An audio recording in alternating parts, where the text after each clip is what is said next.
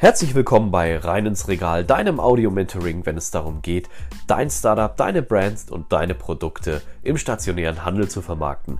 Mein Name ist Ben und ich bin dein persönlicher Moderator und mittlerweile mehr als 20 Jahren in der FMCG-Branche unterwegs. Und ich wünsche dir nun viel Spaß mit dieser Episode.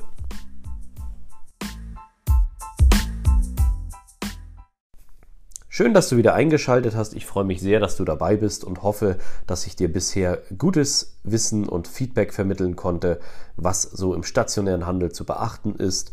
Wir haben in den letzten Folgen gelernt, was deine Produktausstattung mitbringen sollte, welche Tipps und Tricks es dort gibt und dann sind wir in der letzten Folge über die Kalkulation gegangen. Du hast gelernt, was du beachten musst und ich hoffe jetzt, du hast da diese Schritte auch für dich umgesetzt und bearbeitet und bist jetzt in einer finalen Preiskalkulation. Idealerweise hast du so zwei bis drei Preise, die du raushauen kannst. Und jetzt kommen wir zum nächsten Schritt, dem Marketing, also eigentlich Vermarketing, wie wir das Ganze vermarkten können. Dieses ist eine sogenannte Hattrick-Folge. Das bedeutet, äh, wir haben die Episode in drei verschiedene Parts aufgeteilt.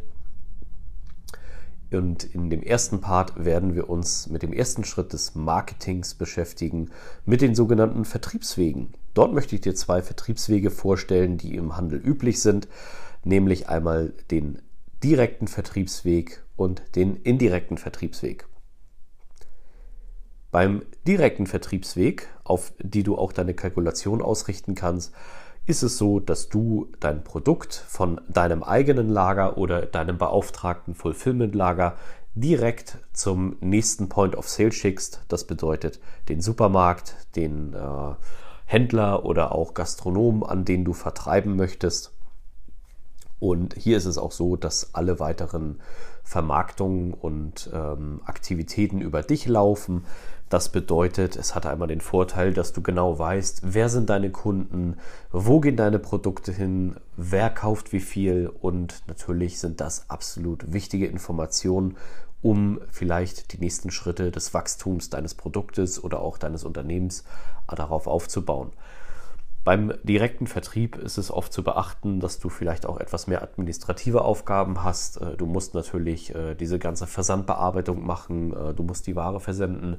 Du hast natürlich auch ähm, mit Rechnungslegung, Rechnungsmanagement zu tun und hast natürlich dann auch darauf zu achten, dass die einzelnen Regionalien nach steuerbuchhalterischen Gründen eingehalten werden, GOBD etc. pp und gehst natürlich auch hier eine Haftung ein. Das heißt, du schickst die Ware raus und der Einzelhandel zahlt zu 99,9 Prozent auch seine Rechnungen. Nicht immer pünktlich, das musst du wissen. Du kannst hier schon mal ein Zahlungsziel von 21 Tagen einkalkulieren. Das ist so im Handel üblich. Also mach dich frei von der Independent-Regelung, also dass es wirklich sofort alles ähm, einfach und unabhängig läuft. Also da ist es eher etwas ähm, laissez-faire. Aber die Rechnungen, ist meine Erfahrung, werden in der Regel immer bezahlt. Welchen Vorteil hast du noch des direkten Vertriebsweges? Also du kannst Follow-up setzen, du kannst hier äh, gute Verkaufsangebote setzen, du äh, hast einen regelmäßigen Rhythmus, in dem du deine Kunden ansprechen kannst, kannst sie gewissenfeld auch ähm, Online-Marketing-Tools draufsetzen. Ähm, ja, das sind so die Punkte, die im direkten Geschäft zu beachten sind.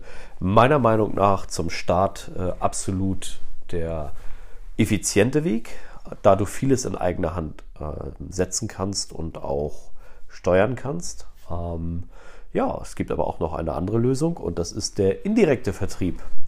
Der indirekte Vertrieb ist der Folgen sieht wie folgt aus. Du hast ein Produkt und eine Ware und schickst letztendlich vom Hersteller oder auch direkt aus deinem Lager das, äh, die Artikel an ein zentrales Zent Lager. Und dieses zentrale Lager oder äh, diese zentrale Vertriebsstelle übernimmt für dich ab da an die äh, Rechnungslegung, die ähm, Vermarktung in die einzelnen Outlets. Das kann zum Beispiel eine Supermarktkette sein und auch den Warenversand kümmert sich um die Bestellabwicklungen und natürlich auch um das Rechnungsmanagement. Das bedeutet, du wirst in der Regel komplett für deine gesamte Sendung vom Zentrallager bezahlt, hast aber ab dahingehend auch keinen Zugriff mehr auf deine Ware oder auch weißt gar nicht, Mensch, wo wird die überhaupt ausgeliefert. Das ist Sinne des Zentrallagers oder Brokers sozusagen. Hat Vor- und Nachteile.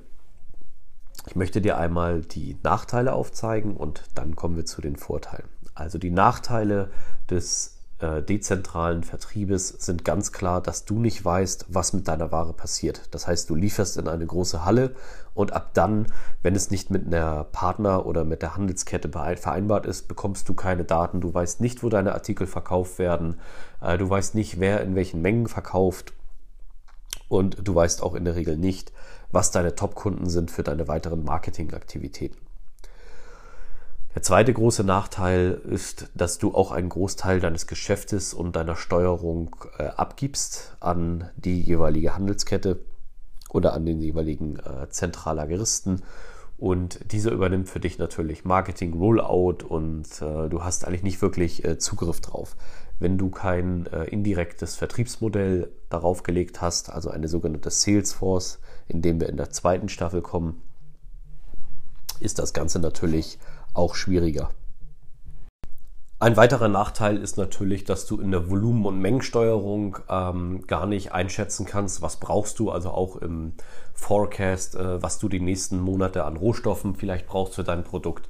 Denn es ist zwar schön, dass das Zentrallager regelmäßig bei dir bestellt und es auch Stück für Stück mehr wert, aber du hast halt keine ähm, Berührungspunkte und Tendenzen und äh, Gründe, warum das so ist, was für dich in der Zielfindung ja wichtig ist.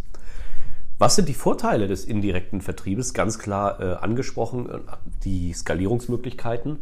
Du hast einen starken Partner, einen sicheren, äh, zahlungskräftigen ähm, Partner an deiner Seite, der halt äh, vieles auch für dich übernimmt und auch abnimmt. Und du hast immer sogenannte Side-Effects.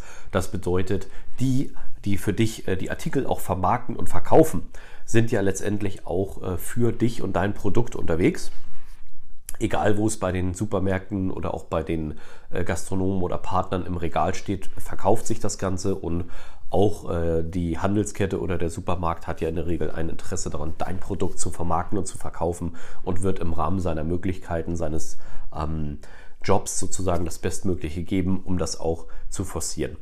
Sieht sicherlich nicht in allen Ketten so aus, aber wir gehen jetzt hier von den positiven Benefits aus. Des Weiteren natürlich hast du einen starken Partner an deiner Seite, mit dem du individuelle Aktionen gestalten kannst, ob das mal eine neue Sorte ist oder auch vielleicht eine äh, besondere ähm, Price-Aktion, die letztendlich auch einen Boost für deinen äh, Verkauf geben wird.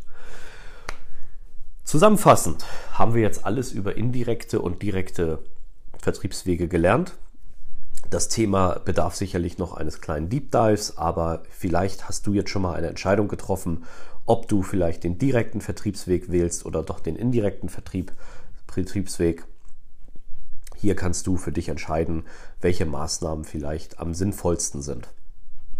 Für die nächsten Folgen sind auf jeden Fall deine Entscheidungen wichtig.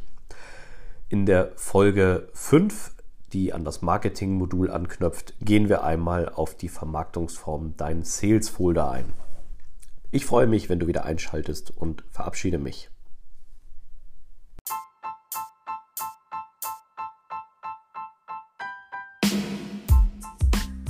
Vielen Dank für deine Zeit und deine Ohren, dass du dieser Episode gelauscht hast. Solltest du Fragen haben, nutze wirklich die Chance äh, der Interaktion und wenn es dir gefallen hat, lass gerne eine Rezension da. Ich wünsche dir nun einen wunderbaren Tag. Liebe Grüße, dein Ben.